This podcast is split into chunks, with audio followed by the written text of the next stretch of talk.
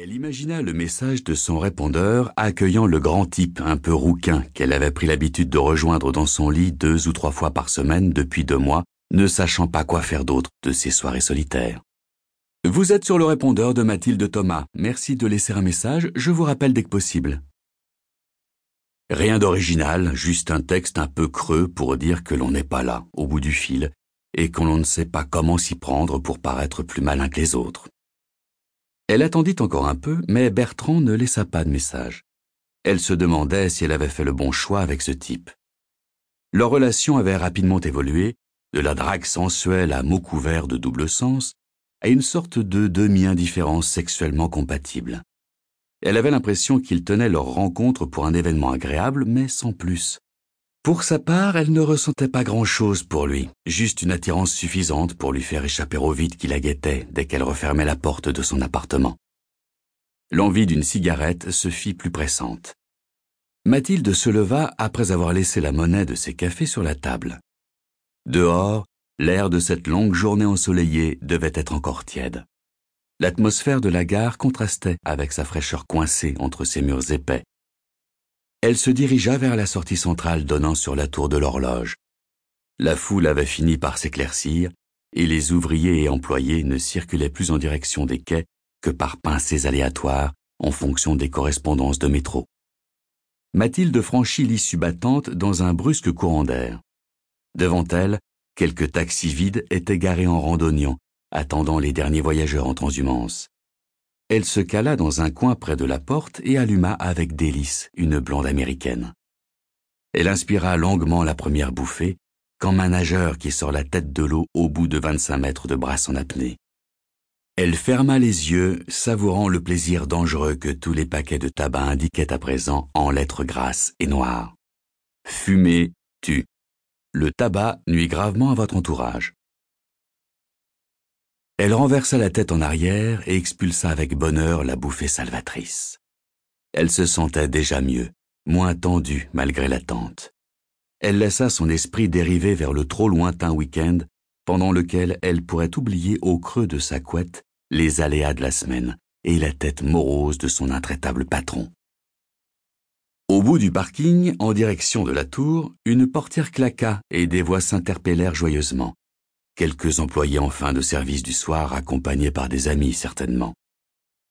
Le bruit de la circulation lui parvenait étouffé par la distance, et le soir descendait lentement sur Paris, renforçant les ombres entre les véhicules stationnés, alors que le soleil avait déjà disparu depuis un moment derrière les toits des immeubles. Mathilde s'abandonnait à la douceur de la saison, l'odeur du tabac blond tournoyant lentement autour d'elle. Elle savait qu'il ne s'agissait que d'une illusion provisoire et fugace, et qu'elle céderait le pas quelques minutes plus tard à l'obligation de se rendre à nouveau sur le quai central afin de guetter la voie d'affectation de son train. Tout d'abord, elle ne perçut pas le cliquetis régulier qui se rapprochait lentement d'elle sur sa gauche, comme la marée bretonne juste après l'étale basse. Le son se frayait un chemin à la surface de sa conscience sans y pénétrer vraiment, enrobée dans le bruissement général de la gare. Et puis, elle l'isola progressivement du reste, tandis qu'il devenait plus présent, plus palpable. Mais ce fut le rire qui lui fit soudain ouvrir les yeux, un rire gras et chargé de malice, retenu à grand-peine et lâché par rauque. Mathilde tira nerveusement sur sa cigarette en essayant vainement de voir entre les voitures. Derrière elle, l'angle du mur lui parut plus dur, plus froid. Ce fut la béquille qui émergea la première de la pénombre que projetait la carcasse du bâtiment sur le bitume. Elle s'arrêta sur un claquement sec, laissant son propriétaire hors de vue, et le rire retentit de nouveau, se perdant dans une touche chargée de glaire.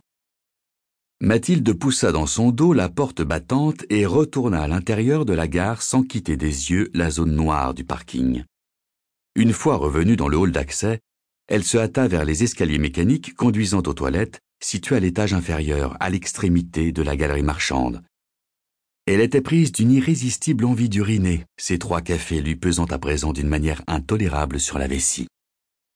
En quelques minutes, la gare semblait s'être complètement vidée de ses voyageurs. Quelques militaires en armes circulaient près des guichets, rappelant le triste souvenir des attentats aveugles de 1995 dans la station Saint-Michel. Elle trouva les toilettes au niveau inférieur dans un des renfoncements d'un couloir isolé, dans lequel elle ne pénétra que lorsqu'elle fut certaine que personne ne la suivait.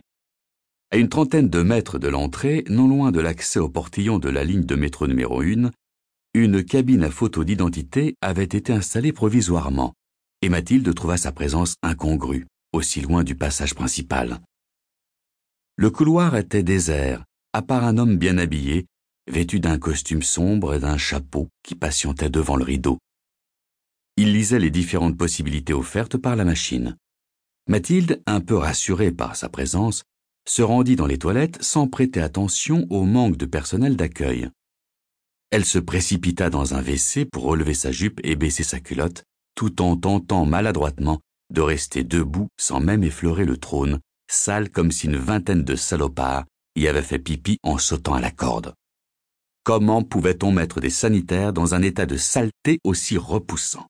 Cela échappait complètement à son entendement. Ceux qui croyaient que seuls les hommes en étaient capables se trompaient lourdement. Elle en avait fait la triste et fréquente expérience dans le cadre de son travail, où les toilettes masculines et féminines étaient également séparées, et dans lesquelles elle n'aurait pas posé les fesses pour tout l'or du monde.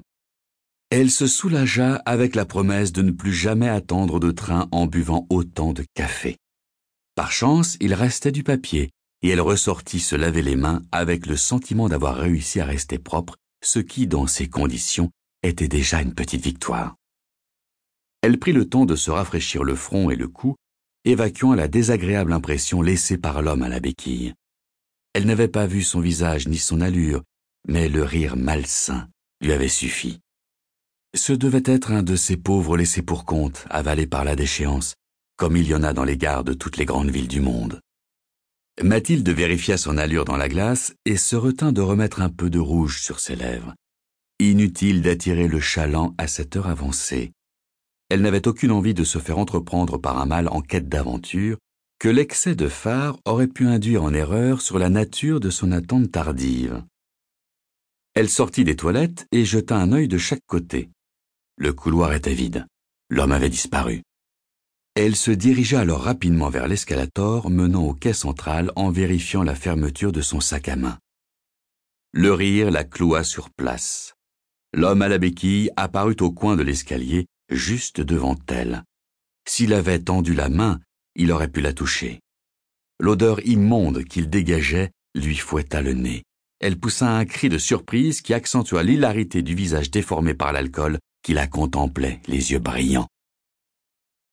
Elle est chouette, hein?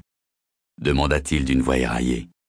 Pas mal, ouais répondit une seconde voix plus jeune, tandis qu'un homme d'une trentaine d'années sortait d'une encoignure sombre en se grattant l'entrejambe. Ça me démange déjà. Il se plaça au centre du couloir en se déhanchant d'une façon obscène. Son image déformée était renvoyée par les reflets des vitres sombres des boutiques éteintes. Mathilde sentit soudain un poids énorme tomber sur sa poitrine, lui bloquant la respiration. Ses intestins se serrèrent en une contraction involontaire. Le rythme violent que son cœur faisait battre à ses tempes la prit à la gorge, et elle crut qu'elle allait s'évanouir. Le plus jeune des clochards avança d'un pas, et cela suffit à la faire réagir. Elle tourna les talons et courut vers le métro. Sur la droite, un étroit passage donnait vers le parvis de la gare. Elle allait passer devant la cabine photomate lorsque l'homme au costume écarta soudain le rideau pour découvrir l'origine du bruit de course des talons sur le carrelage. Le chapeau couvrait son regard, mais son attitude était pleine d'assurance. Surprise, Mathilde s'arrêta et regarda derrière elle, indécise. Les deux SDF s'étaient brusquement figés. Le jeune lui fit un doigt d'honneur, et le plus vieux tira la langue en l'agitant autour de ses lèvres rougeâtres, comme de limaces. Ils tournèrent alors les talons et s'éloignèrent lentement en riant, se claquant mutuellement les omoplates. L'escalator les avala en quelques secondes. Le rire gras des deux hommes décrut, puis s'évanouit dans le bruit ambiant de la gare. Mathilde allait parler à l'inconnu lorsqu'il rabattit le rideau rouge, apparemment mécontent d'avoir été dérangé. Elle resta près de la cabine, attendant qu'il sorte, pour ne plus revoir le duo de cauchemars qui venait de la terroriser en quelques secondes. Elle patienta une dizaine de minutes.